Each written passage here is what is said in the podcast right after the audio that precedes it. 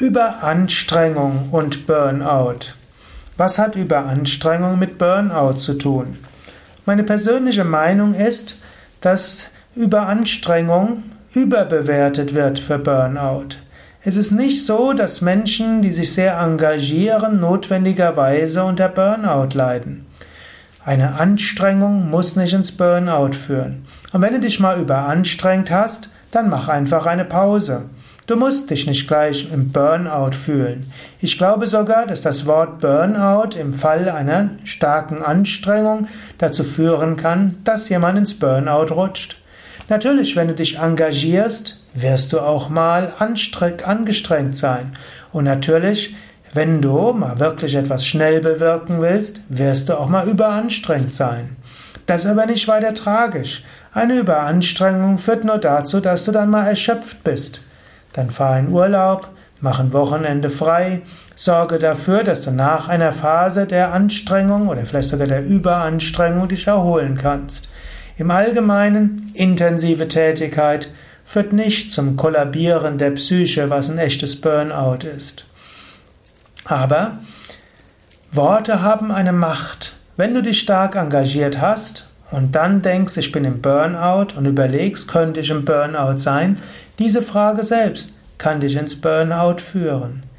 Echtes Burnout, Depression braucht weitere Risikofaktoren als nur Anstrengung.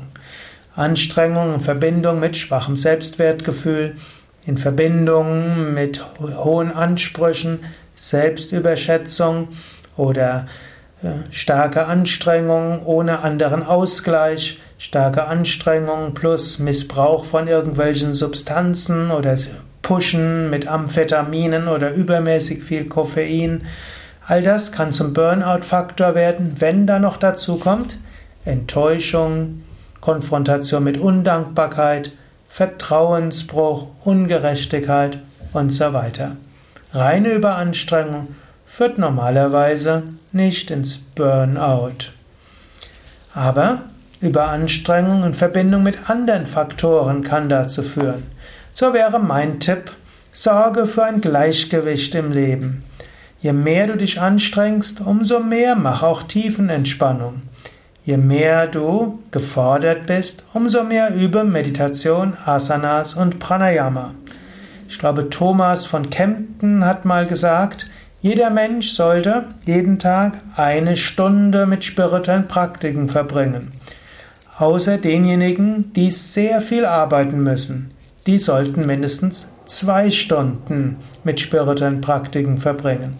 Oder manchmal wird das etwas vereinfacht gesagt, jeder sollte eine Stunde meditieren. Außer denen, die viel arbeiten, die sollten zwei Stunden meditieren. In diesem Sinne, bist du viel gefordert, dann übe mehr Yoga und Meditation. So vermeidest du Überanstrengung und Burnout. Und wenn du merkst, dass du dich lange angestrengt hast und jetzt merkst du, da ist ein Gefühl von Ungerechtigkeit, Undankbarkeit oder äh, auch von Vertrauensbruch, dann übe gleich mehr spirituelle Praktiken, entspanne dich mehr, nimm dir eine kurze Auszeit. Warte nicht, bis aus diesem Gefühl ein Burnout entsteht. Mehr Informationen über Burnout und wie du aus Burnout herauskommen kannst und wo du vielleicht Yoga-Ferien machen kannst, um dich immer wieder neu zu regenerieren, auf unseren Internetseiten www.yoga-vidya.de